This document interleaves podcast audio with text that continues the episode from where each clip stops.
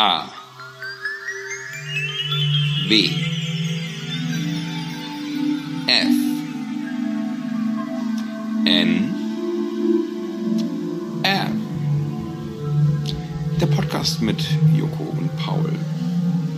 Guten Tag. Guten Tag, Herr Winterscheid. Guten Tag, ja, ich dachte, das ist so eine, so eine höfliche Aufforderung erstmal so. Guten Tag. Guten Tag. Ja, Sag mal, das, das mit dem Jingle. Also du, das letzte Jingle, Ja. da warst du ja sauer, als wir dann, als du die Folge final gehört hast, weil dabei rauskam, dass du als Komponist dieses Jingles beim Exper Export ist dir wohl ein Fehler unterlaufen, da hat sich der Fehlerteufel eingeschlichen. Und äh, und dann hast du es erst anscheinend überprüfst du ja nicht die Produkte, die du uns zur Verfügung stellst. Und und äh, David und ich, wir waren ja ein bisschen fassungslos, was für eine Scheiße du da produziert hast und deswegen habe ich es jetzt nicht mal. ich habe es nicht sofort abgefeiert in Sekunde eins. Und ähm, du warst ja so ein bisschen verwirrt darüber, warum wir nicht in Jubelstürme ausgebrochen sind. Ja. Und äh, das lag daran, dass du was falsch exportiert hast. Du hast ein paar Spuren vergessen, würde man sagen, oder? Das ist Also- äh, richtig, aber ähm, ich, mich würde jetzt viel mehr interessieren, weil er hört sich anders an in meinen Augen, ob ihr oder ob du vielmehr den auch anders hörst, weil äh, das ist ja die entscheidende Frage. Jetzt der neue Bist du jetzt du? zufrieden mit meiner Arbeit? Jetzt bin ich zufrieden mit deiner Arbeit. Noch, ja doch, nee. Finde ich einen schönen Jingle. Vielen Dank dafür. ich verstehe immer noch nicht, warum es fünf jetzt- Wochen gebraucht hat, aber ähm, Ja, weil wir nur alle zwei Wochen aufzeichnen und ich nur zwei Gelegenheiten hatte abzuliefern. Das sind dann schon mal vier Wochen rum. das stimmt.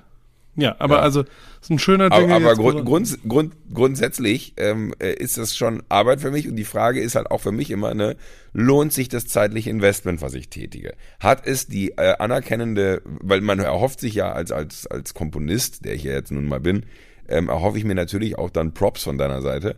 Äh, wenn die aber nicht kommen, muss ich dir ganz ehrlich sagen, ist mir die Zeit, die ich darauf verwende, einfach auch zu kostbar. Ich habe gestern Abend angefangen mit einem neuen Jingle, ja, aber es wird natürlich dauern. Und wir sind jetzt gerade in der Vorweihnachtszeit. Da gibt's natürlich auch Dinge, die man sonst zu erledigen hat. Wenn du jetzt sagst, Joko, ganz ehrlich, vielleicht lassen wir es einfach und äh, die Leute sollen uns wieder Jingles schicken. Das ist wahrscheinlich cooler am Ende des Tages.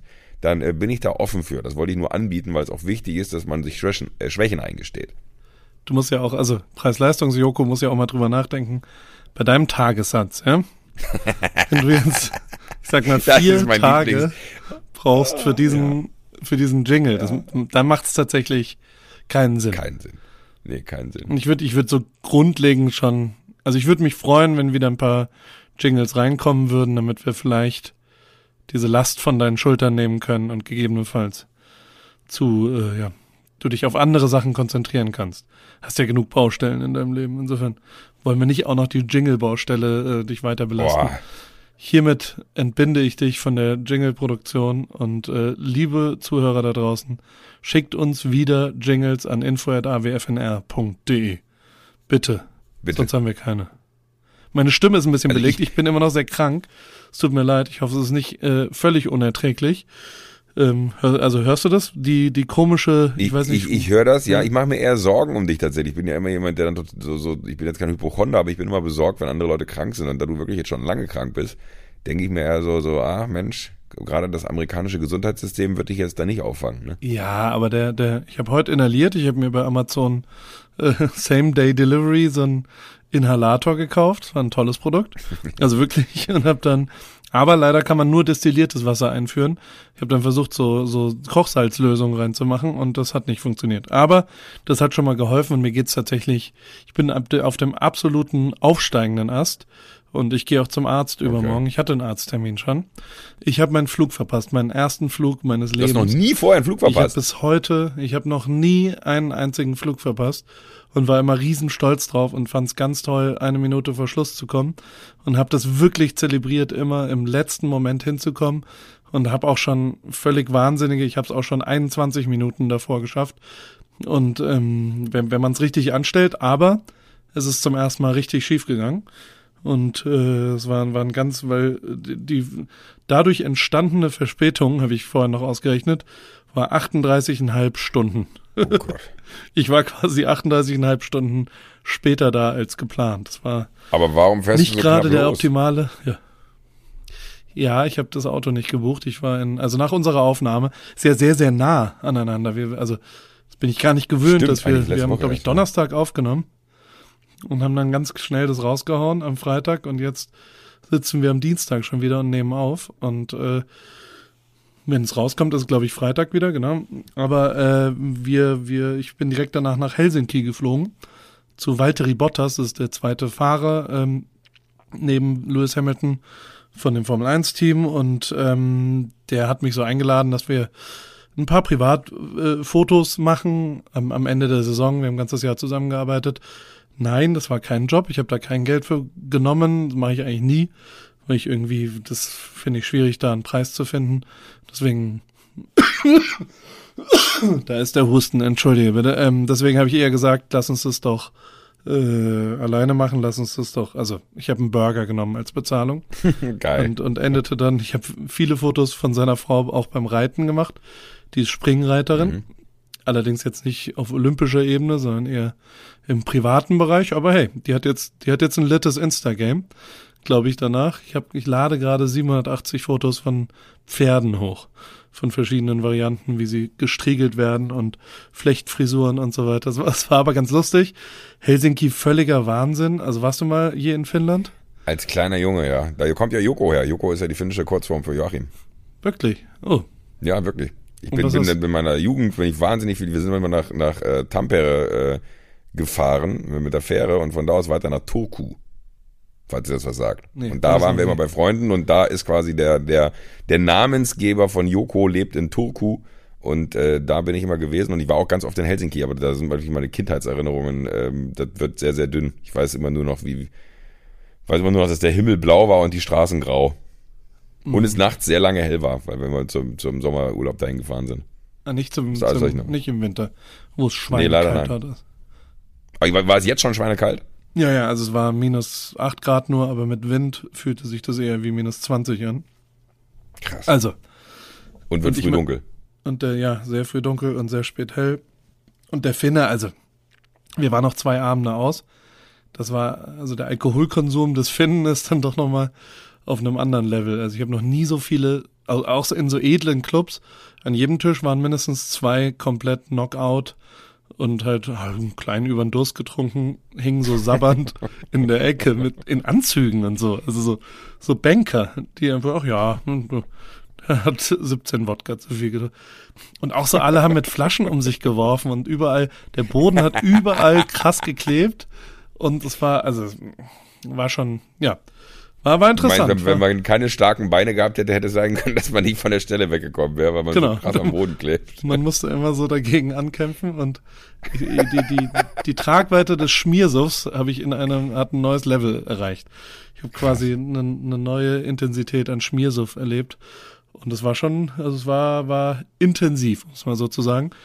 Ja, und am Ende wurde, wurde das Auto halt ein bisschen spät bestellt äh, von meinem finnischen Freund und äh, ich habe aber auch nicht aufgepasst. Also so, so, so blöd wie es ist, ich hätte ein bisschen mehr checken müssen, was passiert, kam da an, 62 Minuten davor, das geht noch so halb. Also sie hat ganz hektisch die Dinger eingegeben und dann war es wirklich ein ganz dummer Fehler. Sie die war so eine ältere Frau, die, die da stand und hat mich gefragt, what's your country of residence? Und dann habe ich gesagt, äh, United States. Und äh, sie hat es dann immer wieder eingegeben und nach dem dritten Mal, es hat dann wirklich auch schon fünf Minuten gedauert, hat sie ihre Kollegin geholt. Die hat es dann richtig eingegeben und beim Fenster Pass hat sie wohl Deutschland, also Germany eingegeben. Und dann hat die, wurde sie schon so sauer, die, die den Fehler gemacht hat. Die ältere hat dann so gesagt, you told me you're, you're an American citizen. Ich so, nein, ich habe, also die hatte ja einen deutschen Pass in der Hand und äh, ja, also die, die hat einfach Fehler gemacht. Residence ist da, wo du wohnst. Und- Punkt. Genau. Und äh, das, das hat mir aber nicht mehr viel geholfen, weil aus 62 Minuten vor Abflug war inzwischen 54 Minuten vor Abflug geworden. Und äh, dann haben die relativ trocken gesagt, nö, klappt nicht mehr. Und dann war die Alternative tatsächlich irgendwie, sie gehen jetzt hier ins Hotel und in 32 Stunden geht das nächste Flugzeug los. Und dann aber auch nicht mehr über San Francisco und geiler Direktflug zu mir nach Santa Ana, das hier in der Nähe ist. Ist quasi der kleinere Flughafen im Süden von LA, sondern äh, nach LA mit sechs Stunden Aufenthalt in Chicago und dann ach, schön Echo Mittelsitz die letzten fünfeinhalb Stunden den Flug gemacht. Das war äh, auf jeden Fall, och, ich habe ein bisschen gelitten. Aber Äh, First World Problems. Wir sind der Podcast der First World Problems, wie wir schon äh, rausgefunden haben. Ich, äh, äh, ja, es hat meiner Krankheit auch nicht so richtig geholfen, deswegen bin ich so fertig. Aber ich bin jetzt da. Ich habe es geschafft. Gestern war schon wieder so ein, also gestern Nacht bin ich angekommen, heute strahlend blauer Himmel, mega geiles Wetter und äh, 25 Grad hier. Alles vergessen. Innerhalb von einer halben Stunde ist alles vergessen, was, äh, ja, was sich zwischen der letzten Aufnahme und jetzt abgespielt hat.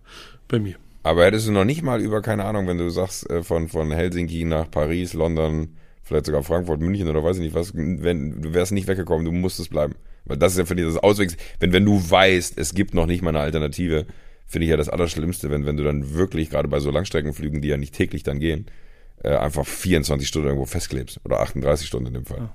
Und der Langstreckenflug ging nicht täglich, also es war einer von zwei in der Woche nach San Francisco. Ähm, es hätte 6000 Euro Lösungen halt gegeben äh, in okay. der Business Class, die extra gegangen Preis-Leistungs-Paul war da wieder zu geizig. Genau, da, da hat er sich gedacht, nee. Und also den Flug äh, hat, hat Walter bezahlt, weil der mich ja eingeladen hat quasi, also weil ich für ihn Fotos gemacht habe. Und deswegen äh, konnte ich das, äh, ja, ah, okay. in die Situation wollte ich gar nicht kommen, dass ich dann sage, ich zahle das jetzt selber. Und er dann sagt, ja, dann zahle ich es. Äh, also, ist wie es ist, äh, Pech gehabt, äh, verzockt und jetzt, jetzt ehrlicherweise, und das muss ich auch nochmal sagen, ich bin bei jedem scheiß Treffen, egal wann, egal wo, immer eine Viertelstunde früher da. Ich weiß gar nicht, warum ich so behämmert abkulte, eine Minute davor beim Flughafen zu landen. Also das ist, das ist natürlich, ich fühle mich jedes Mal total cool und schreibe auch David dann immer, hat wieder geklappt, nur eine Minute und das ist natürlich totaler Quatsch. Also man sollte sich einfach mehr Zeit nehmen und äh, dann, dann, keine Ahnung, noch, noch ein hm. Wasser trinken. Das wäre aber jetzt mein Ratschlag gewesen, weil ich habe wirklich, ne, ich habe das jahrelang, habe ich das genauso exerziert wie du. Und das Ding ist ja, wenn, wenn du in Berlin wohnst, Tegel, das ist ja der geilste Flughafen der Welt, da parkst du mit dem Taxi und 20 Meter dahinter steht das äh, Flugzeug, du musst nur noch durch den Sicherheitscheck. Das heißt, du kannst wirklich, wenn da, keine Ahnung, um, um halb Boarding ist, kannst du um 29 noch dein Gepäck aufgeben und äh, es ist kein Problem. Habe ich jahrelang zelebriert. Aber es war immer so dieses Gefühl von, oh, wenn das jetzt nicht funktioniert, dann passiert Folgendes. Und das ist halt wirklich ein so ultra krasser Stress für mich irgendwann geworden, weil es dann auch mit Berliner Verkehr und so nicht mehr kontrollierbar gewesen ist. Und dann haben wir einfach gesagt so, nee, fuck it, du fährst einfach so, dass du eine halbe Stunde vor Schließen des Boarding, äh, vor Schließen des, des äh, Gepäckaufgabeprozesses, also eigentlich ja mit Boarding-Beginn endet meistens dann äh, die Gepäckaufgabe, dass wenn um um 12 Uhr ist äh, Boarding, dann bin ich um spätestens 11.30 Uhr da und habe mein Gepäck aufgegeben. Und das Krasse ist wirklich, Paul, es ist so eine unfassbare Lebensqualität, die entsteht, weil auch, du, man hat sich immer ja gefragt, auch wenn man an anderen Flughäfen ist, ne? ich habe es dann in Frankfurt, in München, egal wo, in London ist es mir einmal zum Verhängnis geworden, äh, da bin ich auch richtig unangenehm geworden äh, an, an, dem, an dem Schalter, weil da war es genauso eine Situation, wie du sie hattest, ich war irgendwie vier Minuten zu spät, weil aber die Lady in London darfst du dich ja nur noch an diesen Terminals einchecken. Da darfst du ja nicht an, die, an den äh, Bereich gehen, wo Personen stehen, sondern da darfst du ja dann erst hingehen, wenn du dann quasi dein Ticket digital hast oder wenn du dein Ticket dann physisch hast. Ähm, ich war aber weder eingecheckt über die App sondern, und, und musste mir mein Ticket dann an so einem Automaten holen und musste es mir da holen, hatte aber irgendwie ein Problem, weil, weil ich hatte den Buchungscode nicht zur Verfügung. Es hat dann halt ewig gedauert, bis du in so einem System von wegen so, ja, über den Namen und über die Airline und was weiß ich nicht, dann daran kamst. Und ich habe dann am Ende meinen Flug nicht bekommen, weil mich einer von diesen Supervisern da äh, an so ein Terminal ver, ver, äh, geschickt hat quasi. Und ich schon gesagt habe, so, ich habe aber nicht viel Zeit. Also ja, ja, ist kein Problem. Gehen Sie mal hier und ziehen Sie Ihr Ticket. Und dann konnte ich nicht mit. Und das hat mich so ultra genervt danach, dass ich gesagt das mache ich nie wieder.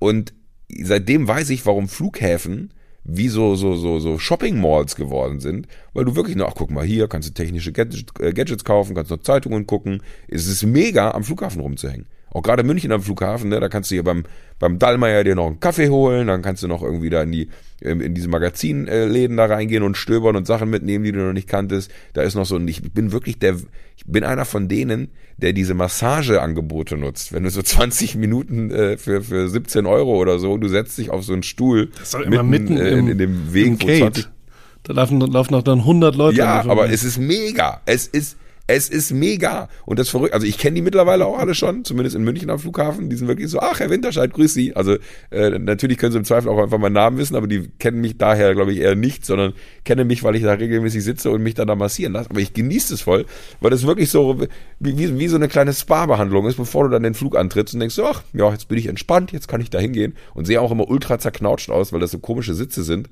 Wo du dann deine äh, Beine drauflegst und die so nach hinten anwinkelst und den Oberkörper wie auf so ein Brett legst und dann dein Gesicht oben in so eine Schale. Und äh, das ist aber dann immer so, so das Ding, dass du, äh, ich, nicht, dass ich meine Brille anlasse, aber du hast deine Augen dann so zugequetscht. Und ich brauche dann immer echt eine Viertelstunde oder 20 Minuten, bis ich wieder richtig klar sehen kann, weil dadurch, dass dein Kopf so sehr auf deine Augen drückt, äh, mit, mit diesen Polstern, die da noch sind, habe hab ich wirklich 20 Minuten noch, noch ein Brett vorm Kopf und sehe wahrscheinlich immer aus wie ein angefahrenes Reh, wenn ich am Gate stehe. Aber ich liebe es, vorher am Flughafen zu sein. Genau das, was ich früher hatte, was du gerade erzählt hast, eins zu eins meins, komplett geändert, in Minimum eine halbe Stunde am Flughafen verbringen müssen. Mega geil. Und auch wenn man Leute trifft, ne, ist ja auch ganz oft so, dass man jemanden trifft am Flughafen und quatscht und dann sagst du mal, ich kann nicht. So und äh, ganz anders. Aber letztens habe ich Michael Ballack am Flughafen getroffen. War sehr witzig haben wir uns eine halbe Stunde unterhalten und irgendwelche Inder haben Fotos von, von ihm gemacht, weil sie ihn dann erkannt haben, was ich auch sehr faszinierend fand. Ähm, aber so, so, so anonym äh, aus, aus dem Hinterhalt äh, haben sie ihn quasi mit dem Handy fotografiert. Und dann bin ich noch zu den Indern gegangen, meinst du, das finde ich jetzt aber nicht in Ordnung, dass ich auf dem Bild mit drauf bin. Und die haben sich ganz höflich entschuldigt. Hab ich gesagt, das war nur ein Witz. Aber ähm, ich hätte zum Beispiel nicht äh, mit Michael Ballack am Flughafen quatschen können und äh, mich darüber informieren lassen können, wie denn der internationale Fußball sich gerade neu aufstellt. Ja, First World Problem des Joko Winterscheid. Zerknautschtes Gesicht nach der Massage. Auf Fotos von nee, Kindern nee. drauf sein, die Michael Ballack fotografieren Zerknautschtes wollten. Gesicht nach der Massage. Wie man das wohl löst. vom, am Gate. Vielleicht, soll, vielleicht sollten wir den Podcast wirklich First World Problem Podcast nennen. Das finde ich gar nicht Voll. so blöd. Vielleicht sollten wir doch. Das es ist, es ist tatsächlich ey, ich so. Ich habe mein ne? ganzes Leben dafür gearbeitet, dass ich nur noch First World Problems habe. Das ist ja tatsächlich so. Also ich, ich bin jetzt ne? in einem Q&A, wie man so sagt hat mich äh, eine sehr, also eine, eine Freundin von mir quasi gefragt, wie ich mit, mit äh, Heartbreak umgehe. Und da ist mir aufgefallen, das gibt's nicht mhm. mehr in meinem Leben. Also so, so ich habe mir ist mein Herz nicht mehr. Ich meine, ich bin seit 13 Jahren sehr glücklich verheiratet und so diese unglückliche äh, Privat, was ja das erste große Problem ist, gibt's zum Glück nicht mehr. Es gibt keine schlimmen Krankheiten in meinem äh, direkten familiären Umfeld und auch beruflich, also ich meine, wir können ja mal drüber reden heute, was so schiefgegangen ist, aber der, der sind natürlich ein paar Sachen schiefgegangen, aber so richtig große Probleme äh, habe ich zumindest nicht mehr. Lustige, also thank God. Mhm. Also ich, ich habe nur noch First World Problems, glaube ich. Und das ist ja ganz schön als Grundlage. Ich überlege gerade, aber so, so, richtig fällt mir auch nichts ein, was ich jetzt als also das ist aber ja das. Ich vergesse, ich vergesse immer alles. Also tatsächlich ist das Rip Key to Success Nummer eins. Ich wenn, also natürlich gehen super viele Sachen schief, ja. aber ähm, was aber was meinst du, du, du vergisst einfach, dass etwas nicht funktioniert hat? Ja, total. Also ich Zum Niederlagen Beispiel? nie ertragen. Stimmt. wo, wo ist der Satz nochmal entstanden? War das in? Oh, weiß ich nicht mehr, aber irgendwo haben wir ihn war das, in, war das diesen Sommer? Das war diesen Sommer. Ja. Genau, als wir einen Steinbruch gebaut haben. Als, als wir den Kraudinger getrunken haben. Ein Steinbruch, den. den wir haben äh, Stein, da war nichts, wir haben da einen Steinbruch hingebaut. Mit bloßen Händen. Mit bloßen Händen haben wir von überall Steine dahin, dahin geschleppt. Es war eine wunderschöne Landschaft. Wir haben sie komplett auseinander. Nee, wie, wie sagt man denn? Ein, ein Staudamm. Der Staudamm. Ein Staudamm haben wir gebaut, ja. Der wunderbare Staudamm. Naja. Ja, haben wir auch noch nie drüber gesprochen. Ich, ich, war am Wochenende tatsächlich, vielleicht ganz kurzer Einschub, ne? Dann haben wir endlich mal über den Staudamm gesprochen, den wir, da ist ja auch unser Foto entstanden, unser großartiges äh, AWFNR-Foto, wie wir im Wasser stehen und äh, Schippen in der Hand haben. Das ist der Staudamm, den wir gebaut haben. Ähm, und der großartige Rainer Hüter, äh, ein guter Freund, der da in Österreich wohnt von, von mir, der, äh, äh, der hat da das Foto gemacht und mit dem zusammen haben wir an diesem Nachmittag diesen Staudamm da gebaut und ich war jetzt am Wochenende wieder da und Paul, es ist unglaublich, dieser Fluss hat so viel Geröll äh, runtergetragen mittlerweile über die äh, Jahrzehnte, seitdem wir das gebaut haben im Sommer, dass dieses ganze Becken, was wir ausgehoben haben, randvoll mit Steinen ist. Mit kleinen, kleinen, kleinen, kleinen, äh, wie nennt man das, Kieselsteinen und etwas größeren Steinen und äh, das Wasser fließt einfach links dran vorbei. Da ist nichts mehr, wie es war. Wir müssten dieses komplette Becken, diesen Pool, den wir uns da reingebaut haben, weil das war ja die Intention, die wir eigentlich damit verfolgt haben. Wir bauen uns einen Pool in einen natürlichen Fluss, wo man sich reinlegen kann. Inspiriert von ja unserem. Also wollte ich gerade sagen, inspiriert von dem Moment, wo wir äh, woanders im Fluss lagen und, und äh, Fotos entstanden sind, die äh, über Instagram mir letztens übrigens kurz gesperrt wurden, weil ich zu viel Nudity hatte. zu heiß. Konnte aber wieder rückgängig gemacht werden. Too hard for Instagram. Too hard for Insta, that's me. Ähm, und da, aber es ist wirklich faszinierend, es war richtig traurig. Äh, ich, ich kann mal ein Bild äh, nachher schicken, das können wir ja vielleicht auch posten, damit die Leute verstehen, das sind wieder First World Problems, aber ad, ad absurdum, äh, weil ich wirklich traurig war, dass die ganze Arbeit umsonst gewesen ist und war aber gleichzeitig fasziniert von der äh, natürlichen Kraft des Wassers, dass so viel Steine da über die Zeit diesen, diesen kleinen Bach runtergetragen werden, dass dieses komplette Loch, dieser komplette Pool, den wir da ausgehoben haben, bis äh, wirklich randvoll, Paul, randvoll mit Steinen. Ich meine, das war, das waren olympische Maße, die wir da gebaut haben. So Total. Tagelang haben wir diesen. Ich weiß noch, wie wir überlegt hatten, 25 ob, Meter Querschwimmen, glaube ich. genau, und wir, ja, wir hatten ja noch überlegt, ob wir noch so, so einen 15 Meter Turm bauen, dass man da, Ja. dass man da reinspringen den- kann. Das macht doch jetzt keinen Sinn mehr, weil die Kieselsteine drin sind, ne? Ja, ich- also ich weiß nicht, ob es Sinn machen würde. Zumindest müsste man dann eine sehr gute Landetechnik anwenden, damit einem nichts passiert. Also, Naja. auf jeden Fall habe ich mir gerade parallel. Aber eigentlich waren wir gerade bei Misserfolgen. hast- Ja, bei Misserfolgen. Ich habe ein paar Misserfolge. Ich habe, äh, äh, wenn ich so drüber nachdenke, ich habe zum Beispiel immer, ich glaube, der größte Misserfolg war eine Hochzeit, die ich mal fotografiert habe für einen Freund. Ein Freund hat irgendeinen Kumpel gehabt, der geheiratet hat, dann war mein Kumpel war krank und hat gesagt, kannst du die Fotos machen? Und ich dachte damals, dass es cool wäre, Fotos mit Filmen zu machen. Ich äh, äh, hab, bin da hingegangen, habe äh, den ersten Film, der ist irgendwie nicht transportiert worden, der ist quasi gar nicht belichtet worden. Und dann habe ich nach der Trauung, bin ich nochmal hingegangen und habe gesagt, naja, ich wollte vorhin nicht stören bei, bei der Zeremonie, können wir das nochmal nachstellen? Und habe dann mit einer anderen Kamera, also habe wirklich den Pfarrer und das Brautpaar nochmal reingebeten und dachte, okay, Niederlagen nie ertragen, so funktioniert es jetzt und dann, dann ist alles gut, merken die nie und dann habe ich zweite, also das Ganze nochmal fotografiert und habe den Tschüss gesagt, dann sind die rausgegangen und zu ihrer Feier gegangen, es ging nur um die Kirche kurz und dann habe ich gemerkt, dass in der Ersatzkamera gar kein Film drin war Na, und ich wirklich kein einziges Foto hatte und der Gang zu, also alter Schwede, ich schäme mich bis heute, es schüttelt mich jetzt noch. Äh, das, das war ein schwerer Gang, vor allem weil es auch persönliche, also ich glaube, seitdem habe ich nie wieder für Menschen gearbeitet, sondern nur noch für Firmen. Weil so dieses, dieses Gefühl, dass jemand, für die war das ja ein sehr, sehr wichtiger Moment. Und dass ich das einfach verkackt habe, dass ich der Typ bin, der daran schuld ist, dass es davon kein Bild gibt. Wer weiß, ob die noch zusammen sind. Also, weißt du, vielleicht hätten die in ein, zwei Momenten dieses Foto anschauen müssen, damit äh, Gott, die hört's Ehe, auf. äh, ich mal jetzt mal den Teufel an die Wand, aber also es ist schon scheiße. Also ja, nee, das war äh, Schande über mein Haupt und äh, äh, das habe ich nicht so schnell vergessen. Alles andere vergesse ich zum. Also ich meine, ich habe ganz viele schlechte Fotos gemacht, mache ich heute noch. Also so so so toll sind nicht alle Fotos, die passieren, aber das ist ja das Schöne an der heutigen Zeit, dass die guten Fotos, die irgendwie was Besonderes sind, wichtiger sind als die schlechten. Das ist, äh, ja, naja. Ja, aber, aber generell Okay. ist es ja selbst, selbst in Freundschaften ist es ja so, ne? Ich meine, du, du hast mir auch am, äh, wann wolltest du fliegen? Am Montag? ja, am Nee, Montag- Sonntag, ja. Sonntagabend wolltest Sonntag, du eigentlich Sonntag, fliegen. Sonntag. Sonntagabend und, und äh, ich, wir waren Sonntagabend noch in Österreich und sind dann zurückgefahren und dann ähm, war es so, dass, dass dann mehrfach, als ich zu Hause ankam und ich gesehen hatte, Paul Rübke hat angerufen.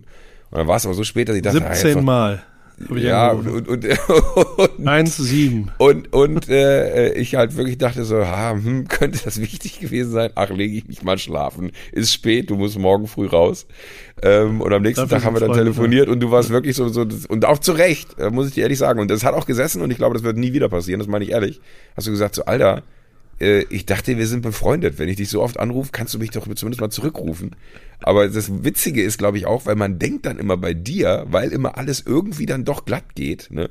Und egal wie schlimm es ist, du ja wirklich jemand bist, der dann immer das Positive in den Dingen sieht, selbst wenn der jetzt da gerade sitzt und ähm, darüber nachdenkt, wie er sein Leben beendet, in fünf Minuten sagt er sich so, ich habe das geilste Leben der Welt, äh, es kann nichts passieren. Also ich glaube, der, der drastischste Gedanke, den man hätte haben können, hätte bei mir nicht dazu geführt, dass ich gedacht hätte, es wäre irgendwas Schlimmes, sondern ich hatte eigentlich das, nur das Gefühl, du wolltest wahrscheinlich quatschen.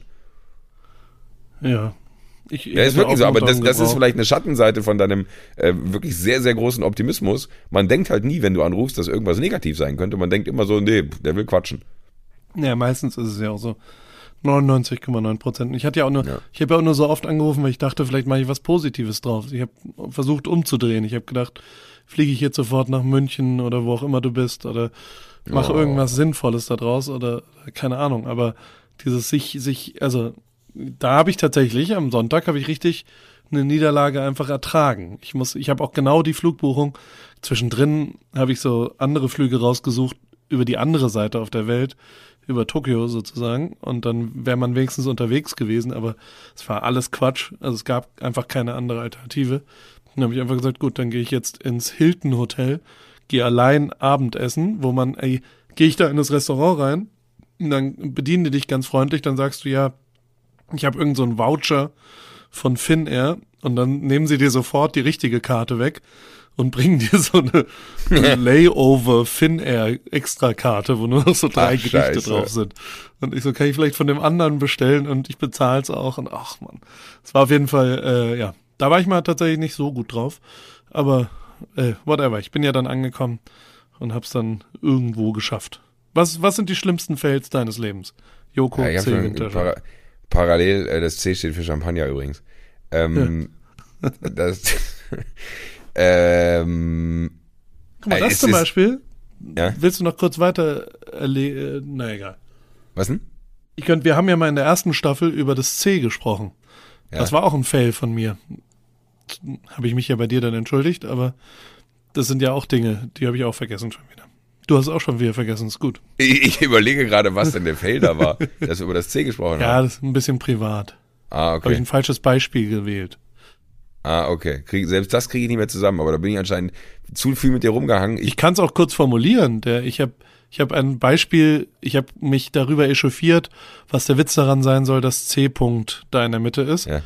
und habe dann versucht, ein drastisches Beispiel äh, zu wählen, ohne auf dem Schirm gehabt zu haben, dass deine Mutter relativ früh verstorben ist und habe dann gesagt, es wäre ja wie wenn deine Mutter äh, Krebs hätte und sterben würde, ist ja auch nicht witzig. Und diese Ebene war mir völlig unklar und war ein voller Griff ins Klo, ohne, ja, also. Ja, aber, aber, das aber da, da habe ich, ein, äh, also ich ich, so- ich glaube, ohne jetzt hier zu, zu pathetisch werden zu wollen oder zu ernst werden zu wollen, äh, habe ich eigentlich einen ganz guten Umgang damit, weil äh, auf der einen Seite hast du vollkommen recht, Griff ins Klo und äh, natürlich nicht galant, aber wenn du so früh deine Mutter verloren hast, ist das jetzt nichts, wo du äh, irgendwie dir groß noch Gedanken drüber machst. Ich kenn's nicht anders. Also das ist so, für mich ist es ganz normal. Ich habe gestern mit Klaas, wir machen so eine Weihnachtsshow in, in äh, 14 Tagen oder in 10 Tagen nur noch, äh, und zeichnen wir die auf und die läuft dann am 22.12. Die wird ultra gut, wirklich. Das wird ein, ein Fest des Wahnsinns.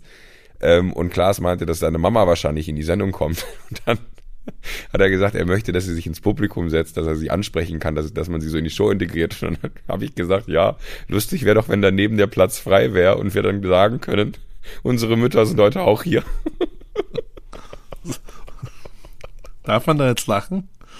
Ich find, wenn ich ihn mache, darf man da lachen. Der ist ultra hart. Klaas, Klaas ist auch nicht der Typ, dem Lachen im Halse stecken bleibt, aber der hat mich gestern auch mit ganz großen Augen angeguckt. Und als ich dann aber gelacht habe, musste er auch lachen und wusste, okay, es ist in Ordnung. Aber die Vorstellung finde ich einfach so witzig.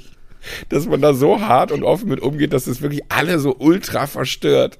Dass man halt sagt so, und unsere Mütter sind heute auch hier. Und dann sagt Klaas nur, hallo Mama. Und ich kann nichts sagen, weil der Stuhl daneben leer ist. Ah. Freut mich doch, dass du so lachst. Das ist doch schön. Ja, das ist doch wirklich. Ich glaube, meine Mutter wäre stolz auf mich, dass, dass ich da so einen Umgang mitgefunden habe. Ist ja auch, auch nicht der schönste äh, Moment im Leben gewesen. So, das ist. Äh, aber tatsächlich, wenn, wenn man über über so so Niederlagen oder über schlimme Momente, ich habe tatsächlich immer nur so Sachen wie Go Butler zum Beispiel. Ne, das war so mein erstes Invest in ein Startup. Das war eine riesen Niederlage. Ne? Also wirklich, da da ist der Moment von. Halt, aber das war doch erst ein Erfolg, oder nicht? ja, ja, wollte ich gerade kannten wir sagen. uns überhaupt nicht. Ich habe das Nee, nee, so, wahrgenommen. Riesenerfolg. Also die Story ist so, dass ein, ein, ein, ein Freund von mir oder in dem Moment damals noch ein entfernter Bekannter und eigentlich äh, habe ich jetzt die Pointe schon vorweggenommen, äh, weil er ist heute ein Freund, obwohl das Ding komplett gegen die Wand gefahren ist. Damals ein, ein guter Bekannter äh, rief mich an und meinte, ey, wir haben hier dieses Ding an den Start gebracht, da kann man irgendwie so so Concierge-Service, wenn du so willst, äh, quasi nutzen und du schickst uns eine Mail und wir kümmern uns darum und äh, wir sorgen dafür, äh, dass das dann gemacht wird, wenn du, ob du eine Pizza willst und keinen Bock hast, die dir selber zu bestellen oder ob du einen Privatjet willst und wir kümmern uns darum, dann die Verbindung rauszusuchen, dir einen Preis zu nennen, so. Wir partizipieren quasi nur daran, dass wir das Geschäft vermitteln. Also wir belasten nicht dich mit äh, einem, einem Extra-Fee, sondern wir holen uns das Geld bei dem, wo wir das Produkt bestellen. Und äh, das war das Prinzip und das haben die halt übers Wochenende irgendwie so auf, aufgesetzt und haben das so im Freundeskreis gestreut und das hat an diesem Wochenende sich an so viele Menschen weiterverteilt, dass die nicht mehr in der Lage waren, mit sieben Leuten bei beim Kumpel Jens in der Wohnung sitzend ähm, alle Anfragen zu bearbeiten. Das, das hat nicht hingehauen. Dann meint er so, ey Joko, wir sind da, glaube ich, auf eine Goldidee gestoßen. Das ist absurd, wie das abgeht. Ähm, und äh, wir überlegen, ob wir da halt irgendwie jetzt wirklich eine kleine Unternehmung draus machen. Und hättest du vielleicht einfach nur mal Bock, um zu gucken, ob das wirklich funktioniert, so ein Posting abzusetzen bei Facebook. Und da waren die ja noch niemand. Also die hießen zwar schon Go Butler und hatten sich dann selber so über äh, kostenlose Download-Portale, wo man sich Logos runterladen kann oder entwickeln lassen kann, ähm, hatten sich dann Logo gebaut, das halt ein bisschen seriös wirkte, die Seite. Und ähm, dann habe ich halt ein Posting abgesetzt zu dieser Seite und das hat denen die Bude eingerannt. Ne? Die waren, glaube ich, fünf Tage damit beschäftigt, die Anfragen abzuarbeiten, die dann reinkamen. Und dann haben wir halt festgestellt, okay, ist ein Geschäft, das funktioniert 100 Prozent, äh, let's get it on.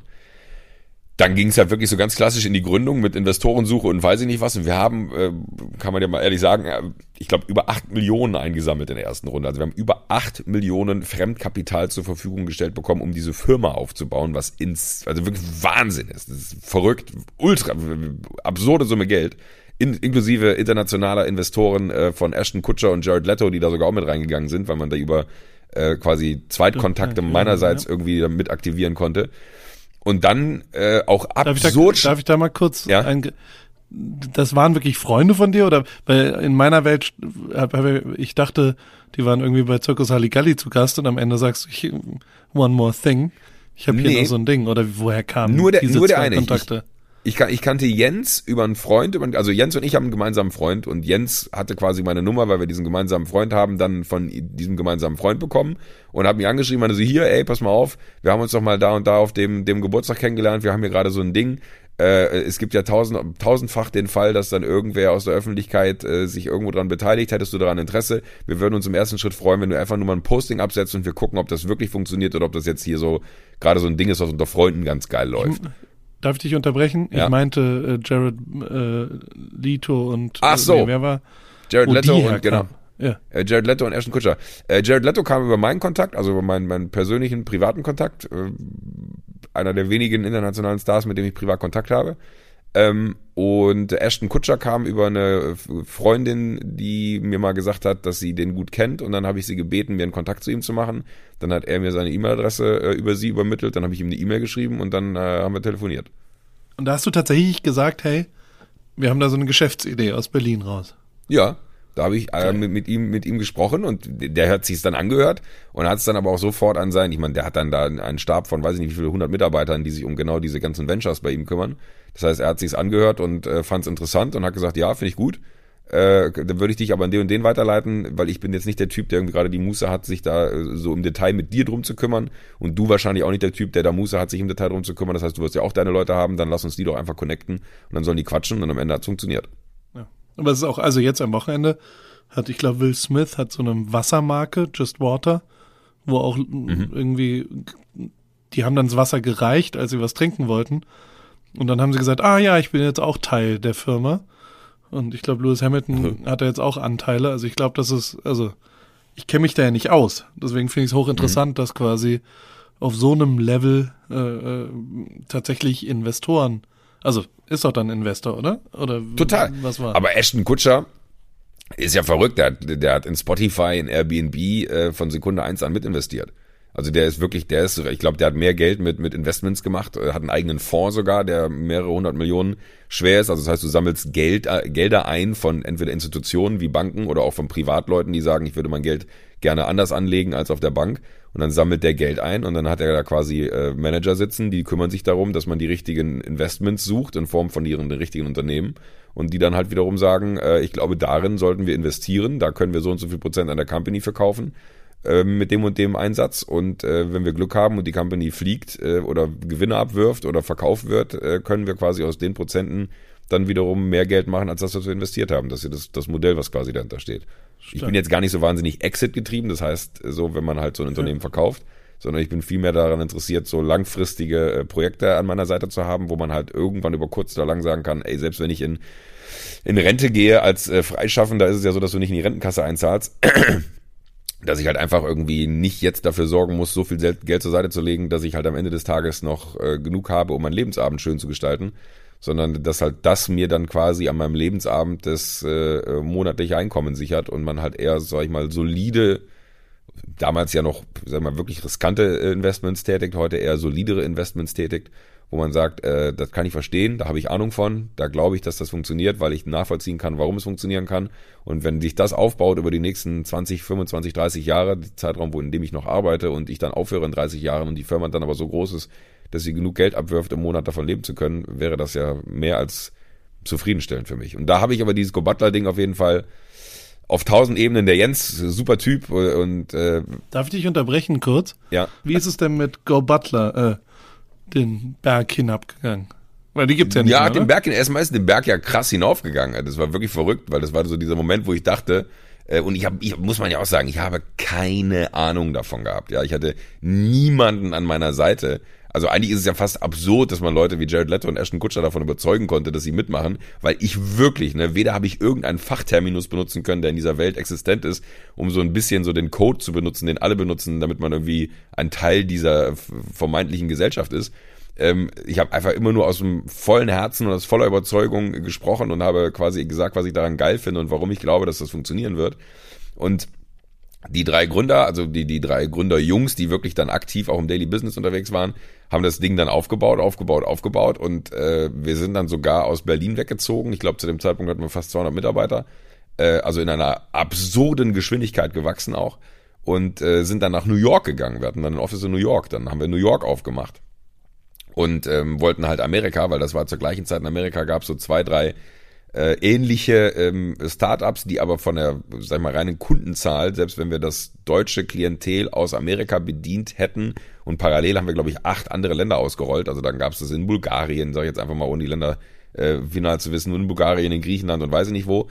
Ähm, deswegen auch die wahnsinnige Anzahl an Mitarbeitern. Also es war nicht nur ein Land, sondern auf einmal war es in acht Ländern. Plus wir sind dann in die USA gegangen und haben das alles aus den USA heraus dann gesteuert.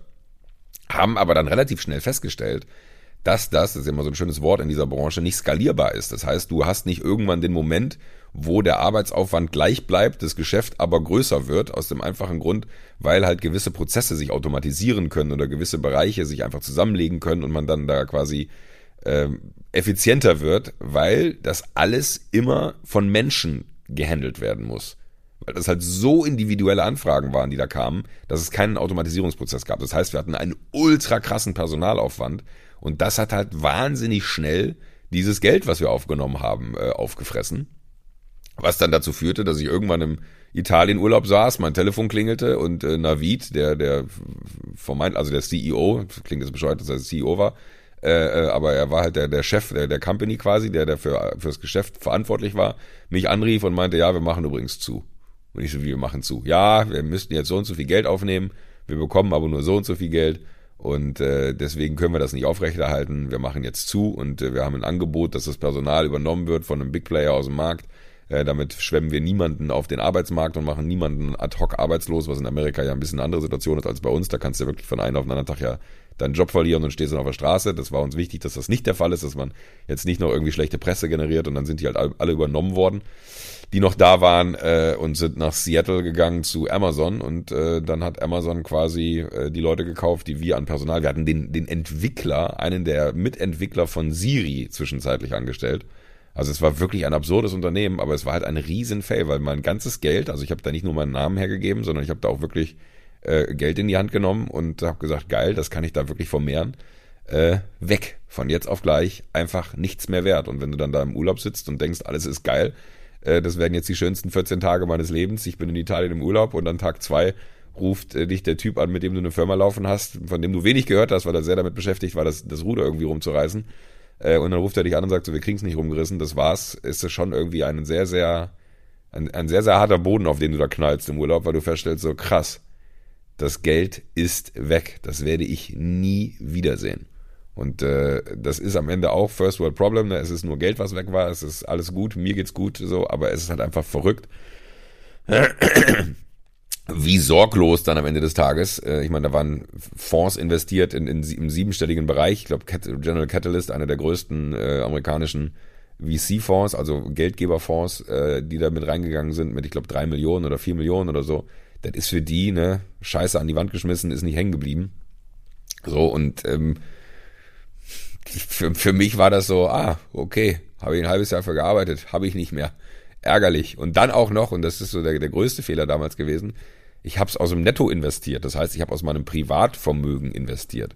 Du kannst eine, eine Gesellschaft gründen, ne, Ja. also eine Firma einfach, eine GmbH, wo du dir aus deinem Brutto äh, quasi das Geld hinüberweisen kannst und dadurch, dass du es dir nicht auszahlst, weil du es in eine Firma, in eine Firma gibst, kannst du aus dem Brutto investieren, was natürlich auch total smart ist aus staatlicher und steuerlicher Sicht, weil sie natürlich ein Interesse haben, dass das Geld, was verdient wird, wieder zurück investiert wird in den Kreislauf der Wirtschaft und äh, man halt damit halt mehr Möglichkeiten hat, es zu investieren, weil du halt, sag ich mal, wenn du 20.000 Euro brutto äh, äh, da reingibst, kannst du 20.000 Euro investieren. Wenn du aber aus deinem privaten Netto investierst, dann hast du nur 10.000 zur Verfügung, hast aber 20.000 dafür verdienen müssen.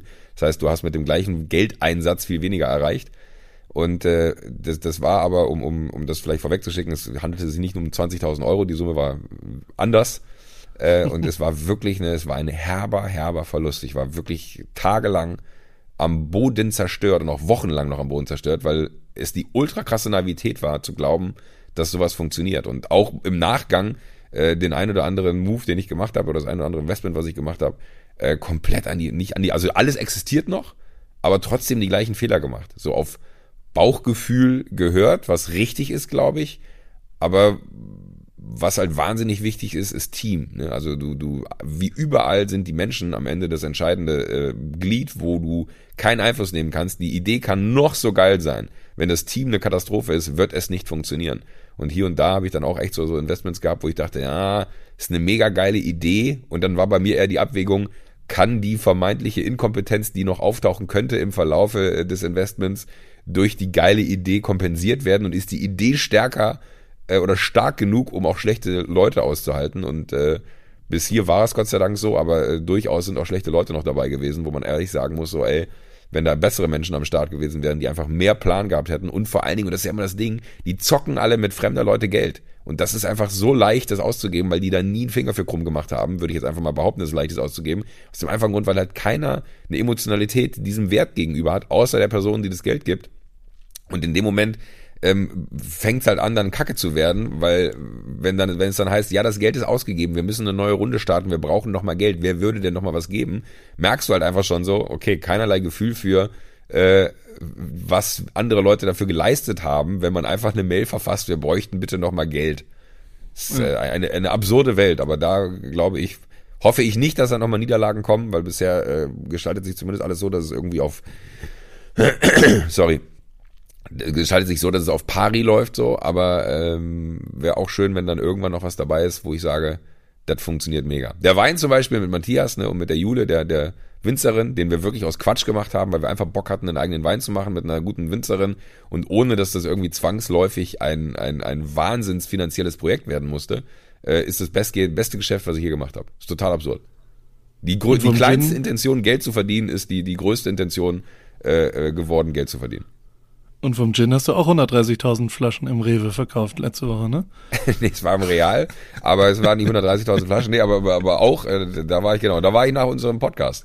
Da bin ich Ja, nachmittags nach Braunschweig gefahren. Äh, bei, wir haben jetzt äh, unseren Gin bei, bei Real gelistet, was immer wirklich ein, ein großer Move ist, dann bei, bei so einem großen, bei so einem großen Lebensmitteleinzelhändler, LEH, wie es in der Fachsprache heißt, äh, unterzubringen. Und äh, dann hat man wie so ein Antrittsbesuch, dass man mal so Hallo sagt und äh, sich vorstellt und den Leuten erklärt, was das Produkt ist. Und dann hatten wir da so, so einen Talk auf der Bühne und dann ähm, hatte man danach noch die Möglichkeit, sich mit, mit mir zu unterhalten und äh, konnte da auch das Produkt natürlich kaufen und das hat super funktioniert und äh, da bin ich jetzt auch sehr gespannt. Das nimmt jetzt auch langsam Fahrt auf nach drei Jahren.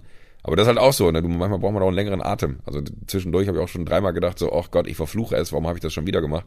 Aber äh, jetzt nimmt's Fahrt auf und dann macht's total Bock. Das ist halt auch immer so. so Sieg und Niederlage können manchmal innerhalb von, von einem Tag sich in die eine oder in die andere Richtung drehen. Das ist total absurd.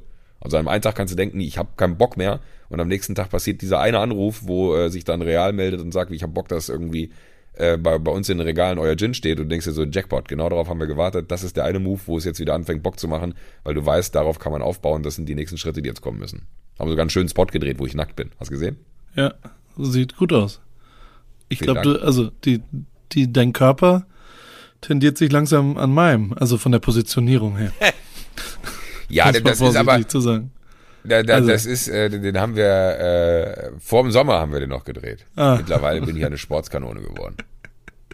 Aber sag mal, die Go Butler-Idee nochmal ganz kurz zurück. Ja. Hat die irgendjemand dann funktionierend umgesetzt bis heute? Also Nee, gibt's, gibt's, Bis heute nicht. gibt das System auch nicht. Nee. Also weil die es ein gab zwischendurch sogar, das habe ich gerade unterschlagen.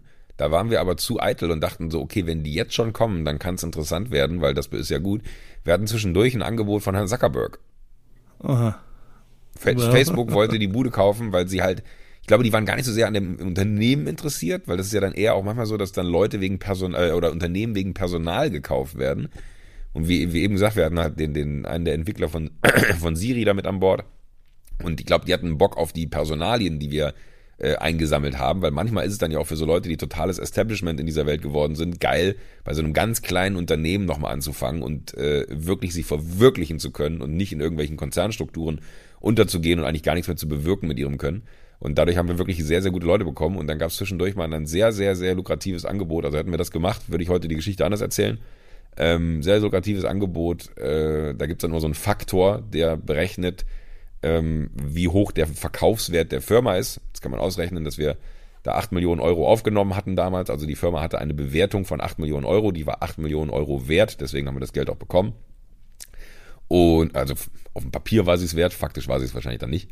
Aber äh, dann gibt's halt immer Faktoren äh, in verschiedenen Branchen, mit denen dann der Wert der Firma bestückt wird. Da gibt's dann, keine Ahnung, Faktor 6, Faktor 8, Faktor 10, Faktor 12, Faktor 16, wenn, wenn du Glück hast.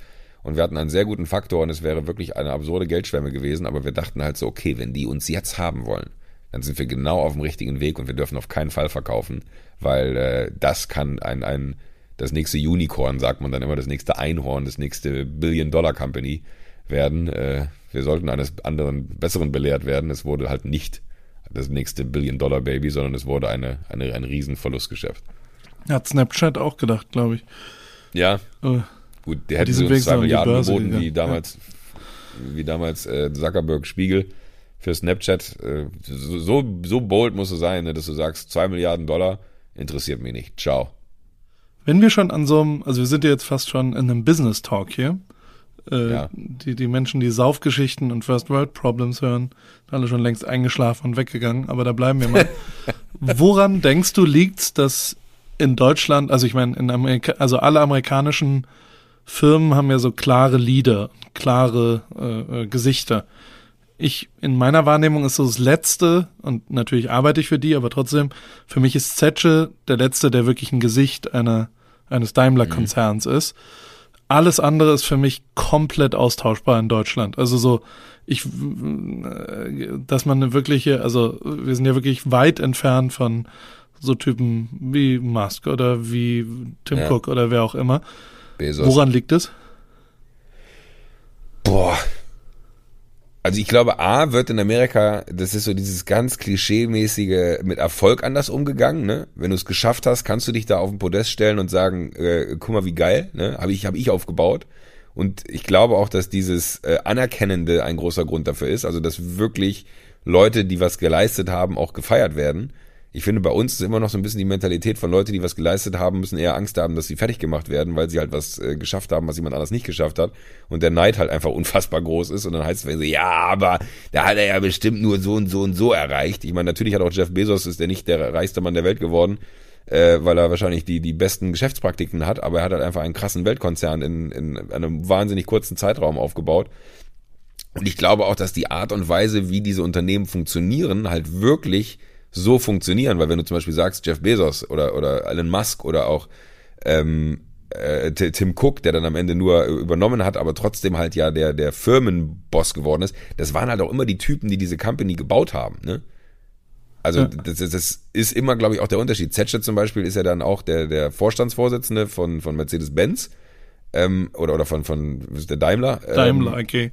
Von, von genau, Daimler. Von Daim vom, vom Daimler. Der von Ähm, Daimler, der Aber das, das ist halt wie, wie, wie so ein, so ein, so ein dazugeholte. Ich glaube, A, sind das diese inhabergeführten Unternehmen, die in Amerika dann so riesig sind. Ne? Bill Gates, genau das Gleiche.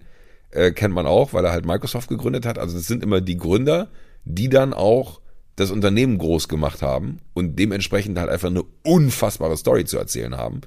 Ähm, und ich glaube, bei uns ist halt ganz häufig so, dass es zwar auch Unternehmer gibt, ne, wie den, keine Ahnung, den, den Schraubenkönig Wirth hier zum Beispiel, ne, den glaube ich viele dann kennen, weil die Firma so heißt wie er und er der Typ ist, der irgendwie ähm, auch ein, ein absurder Kerl ist, aber nicht, nicht so schillernde Persönlichkeiten sind. Und ich glaube auch, dass die Art der Kommunikation äh, in Amerika, aufgrund dessen, dass sie halt einfach auch die Verfügbarkeit der neuen Medien, die ja da alle entstanden sind, also es ist ja nicht ein Social Media äh, Portal mit Relevanz aus Deutschland gekommen und hat damit quasi die Welt neu aufgerollt, sondern dieses Bewusstsein für, wie präsentiert man sich, irgendwie bei den Amerikanern, glaube ich, mehr verankert ist, weil ja all diese selbst präsentierenden Portale auch von da kommen und ich glaube, dass was damit zu tun hat. Meine Meinung. Hm. Ich finde schade. Ich hätte dich gern als absoluten Star der Startup-Szene. Ein erfolgreiches Ding nach dem anderen. So ein bisschen Leo DiCaprio, dein, dein Leben wird verfilmt und dann, aber es kann ja noch passieren, ne? Also du hast ja es noch ein paar Eisen Statistik, im Feuer. Es gibt eine Statistik, ah, habe ich noch Eisen im Feuer, aber es gibt wirklich eine interessante Statistik, die habe ich letztens irgendwo auf so einem, so einem äh, Wirtschaftsseite, Blog, I don't know, ich habe es nur gelesen, dass äh, 90 Prozent der Milliardenkonzerne, die heute äh, da sind, die wurden ja irgendwann mal gegründet, von den Gründern im Alter von 42 bis 45 gegründet worden.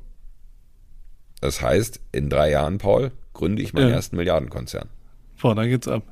Da haben, wir, haben wir gute. Ich habe in meinem, also ich hatte vor drei Jahren oder sowas, meinen, meinen größten hatte ich so ich glaube, vier oder fünf GmbHs und äh, hatte 16 Angestellte und bin inzwischen sehr glücklich, weil genau, also du hast ein richtiges Wort gesagt, Skalierbarkeit. Also das ist in meinem Geschäft nicht existent. Also ich kann, also ist, ich habe mich eher äh, spezialisiert und quasi den, den Preis skaliert durch äh, Nachfrage, aber völlig unmöglich für mich irgendwas. Also mhm. wenn ich einen Job anfrage krieg, kann ich ja niemanden hinschicken. Deswegen habe ich alle, sind fast alle Kooperationen oder alle Beteiligungen sind bei mir immer schief gegangen.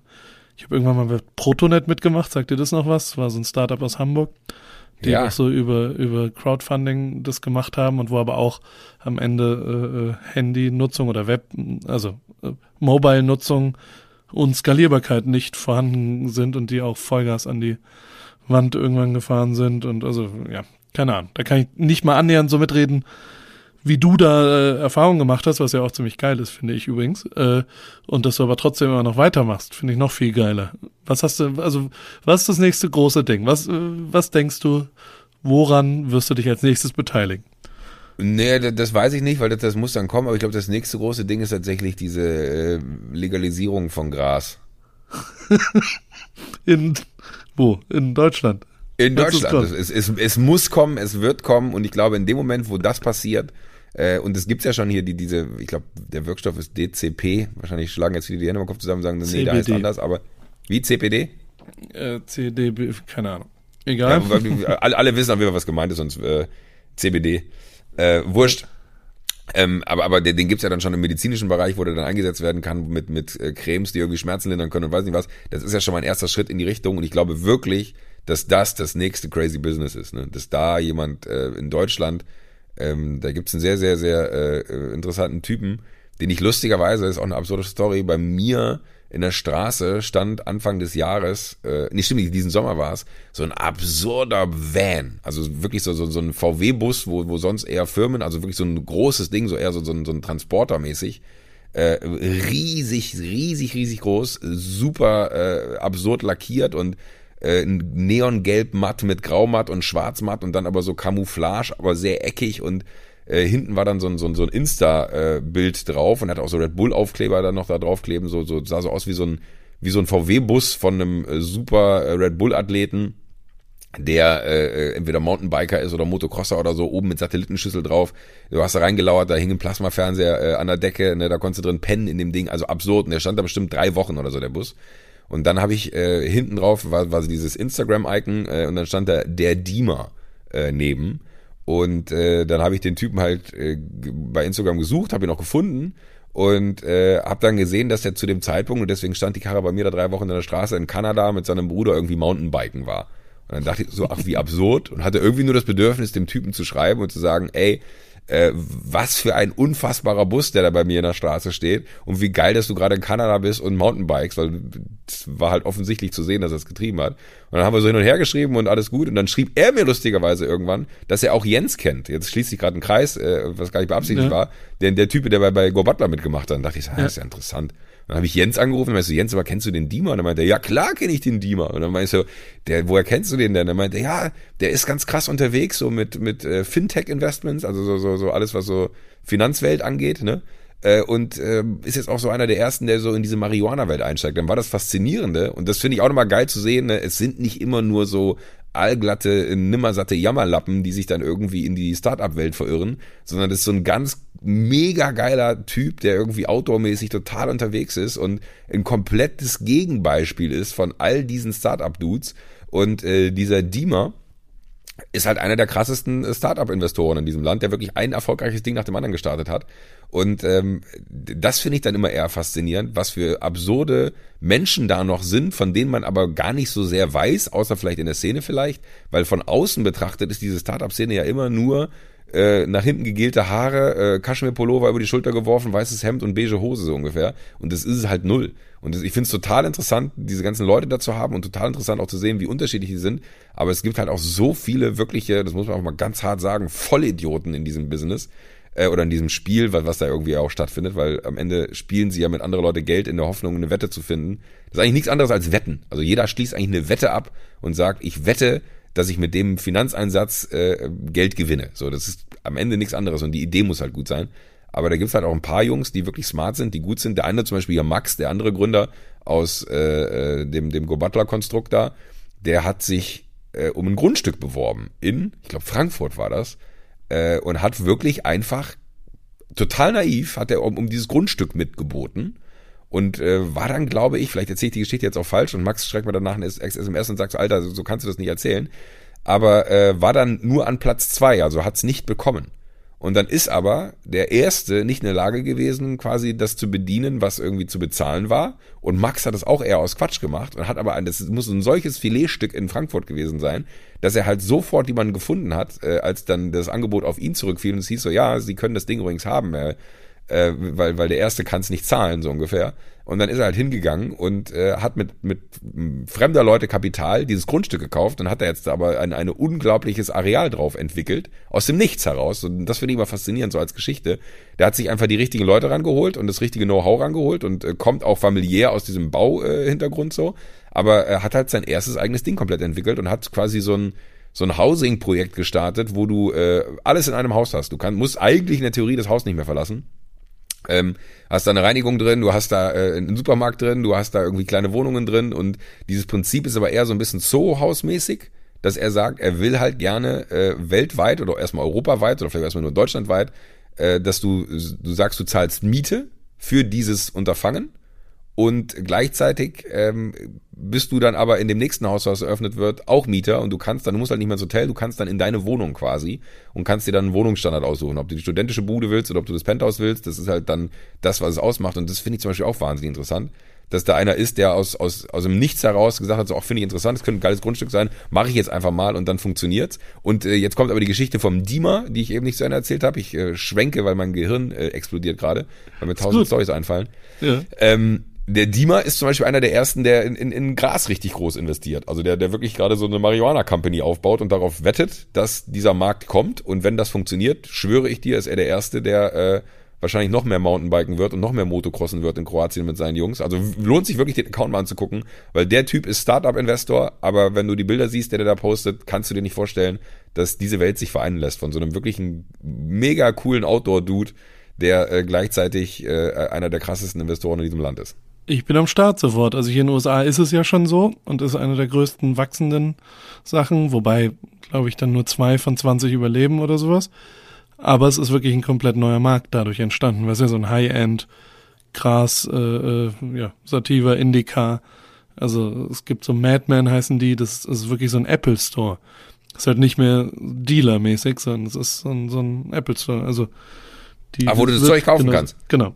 Und dementsprechend glaube ich da fest dran. Also man muss ja nur nach Kanada gucken, wo jetzt ja. eine Riesenindustrie entstanden ist, die äh, ja, die ja auch erstmal auch im Anbaubereich, ne?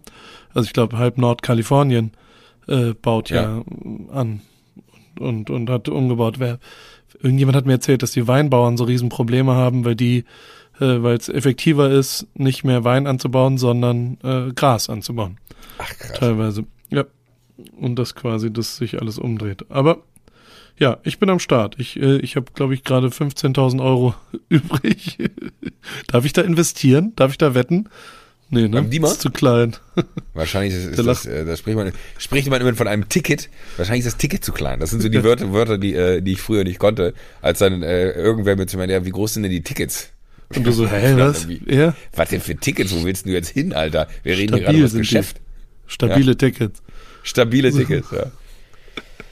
Ach, ja. Werden wir schon hinkriegen. Aber äh, eine, ein interessanter Ausflug in die Welt des Startups. Ich habe viel gelernt, äh, jetzt schon, obwohl ich eigentlich Fails hören wollte. Und es, ja, klang aber, aber, aber es ist auch gefährliches also, Halbwissen. Ne? Es, ist, sorry, wenn ich hier gerade die Parade fahre, ist auch so gefährliches Halbwissen. Also ich präsentiere das nach meinem besten Wissen und Gehwissen. Das muss man ganz klar dazu sagen. Ich glaube, jeder Profi, der jetzt gerade zugehört hat, äh, schlägt hier und da durchaus die Hände über den Kopf zusammen, wie ich das dann sehe und formuliere. Aber das finde ich auch wichtig, weil ich hätte wirklich, ne, ich habe so einen diebischen Spaß daran, weil es unfassbar viel Spaß macht, über dieses Unternehmerische nachzudenken. Ne? Zu denken, okay, wie könnte das funktionieren? Wie könnte man das aufsetzen? So wie du halt ein Vollprofi darüber geworden bist, äh, wie inszeniere ich dieses Bild, damit es geil ist? Wie funktioniert das Bild dann nachher von mir aus digital? Also alles so Gedanken, die man sich ja durchaus macht wahrscheinlich im Moment, wo man ein Bild schießt oder ein, ein Motiv sieht und sagt, okay, da muss ich jetzt genau dahin und das anders machen als die anderen. Genauso ist es ja hier auch, ist nichts anderes. Am Ende ist es ist, ist dein Bild, was du schießt, wenn du so willst, ein kleines Unternehmen, weil nur wenn das Bild gut ist, funktioniert es für dich. Und die, die Idee ist, Fotograf zu sein, ist ja nicht neu, aber du musst halt in diesem, äh, in dieser Welt von Fotografen musst du halt dieses eine andere Bild machen, was die anderen nicht haben. Und die, die Idee, ein Unternehmen zu gründen, ist jetzt auch nicht neu. Du musst aber das eine kleine äh, Unternehmen finden, was halt noch keiner gemacht hat. Und ich glaube zum Beispiel auch, dass so Nischenmärkte unfassbar interessant werden, weil es halt so die, alles Große ist abgedeckt. So, du musst eher spezialisieren und nochmal gucken, was gibt es denn innerhalb dieser Welt noch für eine kleine Nische, die noch nicht besetzt ist. Und da habe ich einfach wahnsinnig Spaß dran. Und ich möchte auch gar nicht so ein, so ein, so ein so ein, so ein, so ein äh, Berlin-Mitte-Startup-Johnny werden, sondern ich will einfach nur nach wie vor die diebische Freude daran haben, mit coolen Leuten, die ich mag, äh, weil sie mir ihre Idee präsentieren und ich irgendwie den Menschen gut finde, denen zu helfen, weil ich das kann aufgrund der Position, die ich innehalte denen so eine Art Vorspulfernbedienung in die Hand zu drücken, sage ich immer, und gewisse Schritte zu überspringen, weil man halt schneller Termine bei gewissen Leuten bekommt und man nicht irgendwie nur Klinken putzen muss. Es gibt auch ganz viele Stories, äh, wo ich merke, ich habe zum Beispiel gerade äh, jemand an der Hand, der würde sehr gerne und Amerika einiges schade, äh, weil er das schon vor einem halben Jahr mit mir besprochen hat und in Amerika kommen gerade so die ersten, die es auch machen. Der würde gerne digitales Home-Shopping machen, aber für geile Produkte. Weißt du, nicht so die, die Seife von, von Uschi Glas mhm. oder so, sondern äh, äh, wie wenn du so willst in in Shop äh, oder du kannst auch bei Instagram kannst du ja auch Postings absetzen, in denen du dann wiederum äh, hingehst und sagst hier äh, mit diesem Posting kannst du auch übrigens die Hose, die ich da anhab, kaufen. So, und er sagt, aber ich würde gerne noch einen Schritt weiter gehen. Ich würde gerne ein Video haben, wo ich, also Instagram TV oder wie auch immer man das dann artet, äh, wo ich mich mit dem Produkt hinstelle und das verkaufe oder vielleicht sogar eine eigene Plattform habe, aber geile Produkte von geilen Sneakern und weiß ich nicht was der findet zum Beispiel keinen Investor. Falls da draußen jemand jetzt ist, der wirklich ein ernsthafter Investor ist, ich habe jemanden an der Hand, der dieses Prinzip, was gerade in Amerika äh, durch die Decke geht und der Typ hat wirklich den kompletten Plan von A bis Z, aber er findet niemand, der ihm Geld gibt und in Amerika fängt es gerade an und wir waren diesem Markt schon voraus und hängen jetzt wieder hinterher, weil die Amerikaner anfangen und hier keiner ist, der es irgendwie gut findet ähm, und keiner da irgendwie Geld reinpumpen möchte und in einem halben Jahr suchen sie alle genau diese eine Geschäftsmöglichkeit, um das zu kopieren und wir hätten einfach schon vorher da sein können. Und äh, das zum Beispiel, glaube ich, ist auch ein Riesenmarkt. Die, die Ver Vernetzung von diesen ganzen klassischen äh, Amazon Marktplatzgeschichten hin zu Bewegtbild in Form von äh, In-App-Käufen. Ja, wird ja. sehr groß werden. Und ja, ich, ich bin, ich bin ja Laberflash. Ja, wir haben ja auch schon mal offline darüber geredet, über das Thema. Ja, voll. Aber es ist so interessant, weil ich jetzt wirklich diese Woche ja diese Woche äh, ähm, auch von den, von den OMR-Kollegen einen großen Artikel zu dieser Welt gab, äh, was da gerade so in Amerika alles aus dem Boden sprießt, ne, mit inklusive LeBron James oder Beats, die dann da irgendwie, äh, äh, wie heißt der hier, der, der DJ Khaled sitzt und, und die dann da irgendwie Beats-Kopfhörer verkaufen und so, die machen das halt alle schon und äh, wirklich vor einem halben Jahr saß ich mit diesem Kollegen zusammen und der hatte diese Idee und ich habe gesagt so, Alter, mega geil, müssen wir machen äh, aber man findet niemanden, der dafür Geld gibt und jetzt kommen die Amerikaner und machen es einfach und ähm, das ist halt einfach dumm. Kann man auch nicht ändern. Ich habe noch eine Frage. Wie viel, mit wie vielen Leuten aus diesen ganzen Konstellationen redest du noch ganz normal? Also gibt's da auch Leichen, mit denen du nicht mehr reden kannst? Gibt's Nummern, die du nicht mehr anrufen kannst? Also geht Ashton Kutscher noch ans Telefon? Ja. Also äh, das dann Also auch wir, okay. wir, wir, telefon Also, wir haben nicht mehr telefoniert seitdem, äh, aber E-Mails äh, schreiben wir uns noch ab und an. Okay. Vielleicht bekomme ich wieder eine eine E-Mail zu Weihnachten, da freue ich mich dann immer sehr drauf, weil es einfach geil ist, wenn du siehst, ah, Ashton Kutscher und dann kriegst du eine E-Mail zu Weihnachten von ihm geschickt, die wahrscheinlich 10.000 andere Menschen auch bekommen haben und sie ist null personalisiert, aber man freut sich halt über die, äh, hey, äh, Seasons Greetings und dann irgend so, eine, so, ein, so ein lustiges GIF mit einer Karte, die dann irgendwie da gut animiert ist. Ähm, aber habe mich letztes Jahr sehr gefreut. Nein, äh, tatsächlich wenige Leichen. Also äh, das ist aber so ein bisschen wie bei dir. Ich vergesse dann das Schlechte und denke an das Gute. Ich vergesse dann, also ich glaube, ich habe einfach keinen Kontakt mehr mit denen. Es ist aber nicht so, dass ich die nicht mehr anrufen könnte. Es gab auch Leute, mit denen wir am großen Tisch saßen, wo dann auf einmal das Vertragswerk äh, so abgefuckt war, dass wir gesagt haben, okay, nee, auf gar keinen Fall, mache ich nicht, äh, gehe nach Hause. Ähm, und selbst mit denen findet man irgendwie wieder zueinander und sagt, ja, war dumm von uns damals, dich da über den Tisch ziehen zu wollen. Das ist halt auch das Ding, ne? Da denkt immer jeder an seinen eigenen Vorteil. Ich glaube, dass das falsch ist. Ich glaube, dass im Miteinander viel mehr liegt als im Gegeneinander. ja, aber ich bin zum Beispiel genau am Miteinander gescheitert, weil ich das nicht hinbekomme. Aber ähm, ist schön, dass du es, äh, ja. Du glaubst da ja noch sehr dran. Ich glaube Ich da nicht glaube mehr da voll dran. dran. Ich würde nicht mehr jetzt in irgendeine Konstellation mit anderen Menschen wirklich Vollgas gehen, sondern ich bin eher hochglücklich, selbst verantwortlich zu sein und, und nichts mehr. Ist aber, glaube ich, eine Typfrage. Ich glaube auch für dich, Ja, du hast ja schon tausendmal gesagt, so, ich bin nicht der Teamplayer, ich brauche das für mich und das merkt man ja auch in, in, in jeder Auseinandersetzung, die man dann so im Kleinen hat, dass du halt einen ganz krassen Standpunkt immer hast und auch schon bereit bist, davon abzuweichen, aber auch immer ultra äh, krasse Argumente vorträgst und ich glaube, das ist dann auch so, das ist wenig für, für, für Teamplay. Ne? Bei Teamplay musst du ja eher jemand sein, der auch, sag ich mal, sehr schnell zu erweichen ist und einsieht, dass das andere vielleicht besser ist, aber du hast halt auch so eine krasse Überzeugung, dass, glaube ich, unter Umständen die Idee vielleicht noch nicht mal die bessere sein muss, die du da hast, aber aufgrund deiner Überzeugung sie die bessere wird, weil du einfach diese Power dann damit reingibst, die halt äh, unter Umständen jemand mit einer schwächeren Idee, die vielleicht die bessere ist, äh, oder mit einer stärkeren Idee, die die bessere ist, aber er der schwächere Charakter ist, äh, weil er sie nicht so, so reinpowert, wie du es machen würdest, gar nicht so umsetzen könnte, wie du es mit einer vermeintlich schlechteren aufgrund deiner Energie aber besser hinkriegst. Ja, das fasst aber meine Karriere ganz gut zusammen übrigens. Ver guter Verkäufer schon immer gewesen. Aber Ja. so Nicht, nicht zuletzt, und damit beenden wir dann diese Geschichte äh, und auch diesen, diesen heutigen Podcast vielleicht. Ich habe auch mal Lottoscheine am Telefon verkauft, ne? Und das ist vielleicht noch ein Riesenfail. und habe drei Klagen wegen Finanzbetruges am Ende an der Backe gehabt, weil Als ich Privatperson? Arbeitsvertrag unterschrieben, als Privatperson, ja. Äh, weil ich mit meinem Arbeitsvertrag unterschrieben habe, dass ich für jeden abgeschlossenen Kunden selber verantwortlich bin. Das Problem war aber, dass das Unternehmen, für das ich gearbeitet habe, ähm, mit den Zugangsdaten der Konten, weil sie quasi ein Lastschriftverfahren als Grundlage genutzt haben, das waren so Systemlottoscheine, ähm, haben sie halt angefangen, Konten leer zu räumen. Und du Und warst ich war aber dafür, ich hab's nicht, das, das, in dem, als es rauskam, da war ein Riesenartikel im Spiegel damals, als es rauskam, äh, saß ich bei meinem Hausarzt und der meinte, sag mal, dieses Lotto-Team da in Düsseldorf, ne, da habe ich heute Morgen einen Artikel im Spiegel gelesen, äh, die haben ja gerade die Chefs festgenommen, weißt du das eigentlich? Du arbeitest doch da, oder? Das hat Papa mir mal erzählt. Und ich so, äh, ja, die haben die Chefs festgenommen und dann flatterten nacheinander, also ich habe nur drei dann am Ende bei mir gelandet, es war offensichtlich, dass ich damit nichts zu tun hatte, dass die Konten leergeräumt wurden, aber ich habe natürlich in der Datenbeschaffung im Sinne von, äh, geben Sie mir doch mal bitte Ihre Kontoverbindung am Telefon, äh, weil dann sparen wir uns einen Arbeitsschritt, das war so das, wie Sie es uns verargumentiert hatten, äh, und können Ihnen sofort alles rüberschicken und Sie müssen einfach nur noch, also eigentlich hast du ein Abo abgeschlossen in dem Moment am Telefon und die Leute mussten sich melden, wenn sie nicht mitspielen wollen, hatten dafür aber vier Wochen Zeit. So. Hingegangen sind sie aber und haben äh, mit der äh, erteilten Lastschrift sofort abgebucht und äh, den Leuten die Konten leergeräumt. das ist nicht so nett. Nee, Und wie also, Riesenfail sogar. ja. Und hast du dich also Hat sich insofern aufgelöst, als dass das äh, natürlich dann, keine Ahnung, von den 150 Leuten, die da saßen, jeder diese Klage bekommen hat, von äh, aus rechtlichen Gründen ja auch richtig, weil es einen Arbeitsvertrag mit dem Unternehmen gab und das Unternehmen gesagt hat, nein, dafür waren wir nicht verantwortlich. Wir haben den Mitarbeitern gesagt, dass sie eigenverantwortlich diese Kunden akquirieren äh, und quasi im Auftrag von uns zwar bezahlt werden, aber sie liefern uns den Kunden an und dafür bekommen sie dann das Geld. Das war wirklich so rechtlich sehr, sehr sauber aufgesetzt. Aber natürlich hat der Richter gesagt, naja gut, aber die Mitarbeiter haben ja keinen Unfug damit getrieben, weil hier sind wir rechtlich in einem total sauberen Bereich. Sie sind aber dann hingegangen und haben mit diesen Daten äh, Unfug getrieben und haben gegen Gesetze verstoßen. Deshalb sind sie die Verantwortlichen und nicht ihre Mitarbeiter. Okay. Die wollten sich halt aus der Affäre ziehen mit, äh, wir haben uns jetzt zwar hier so komplett gesund gestoßen, aber wir müssen keinen Cent davon zurückzahlen, weil unsere Mitarbeiter haben das ja verbockt. Aber das hat Gott sei Dank nicht funktioniert und dann bin ich die Geschichte schnell losgeworden.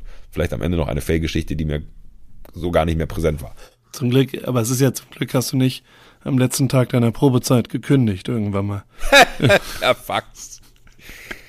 Okay, die eine noch, aber dann ist wirklich Schluss. Mega äh, Scheiß-Move, macht das nie.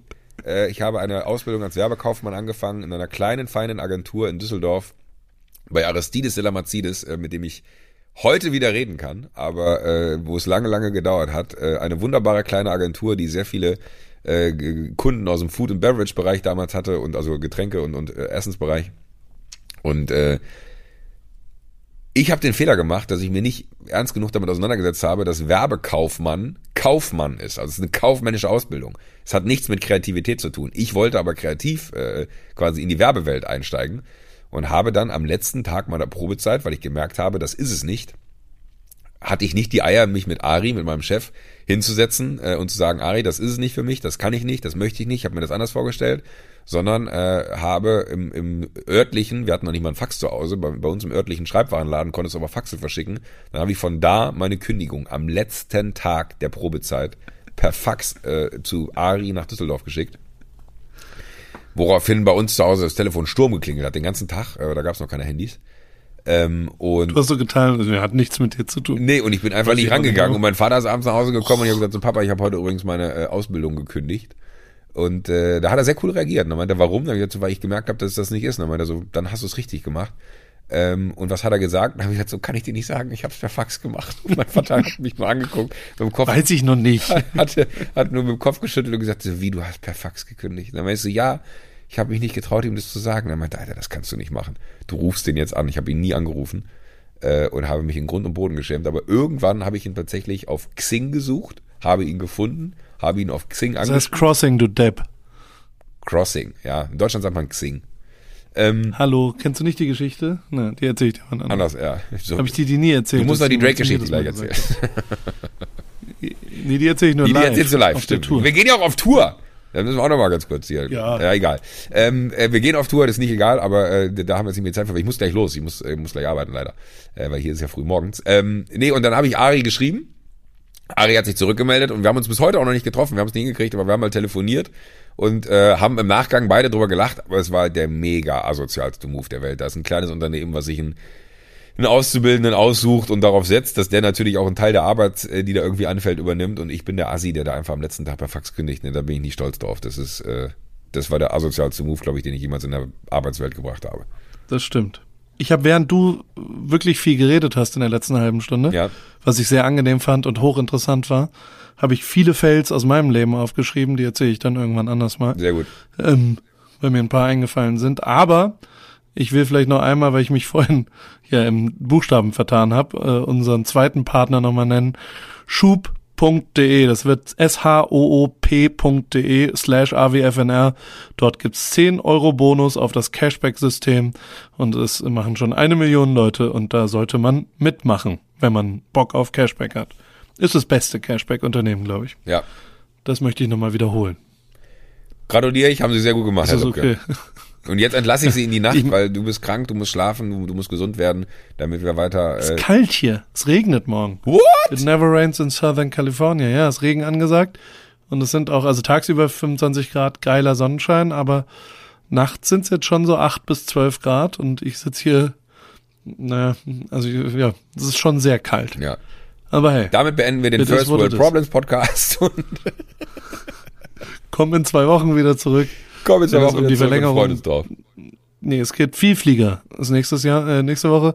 Wie verlängert man seinen Senatorstatus und wie wird man Emerald Plus bei OneWorld? Nächste Woche bei Alle Wege führen nach Rom. Übernächste Woche.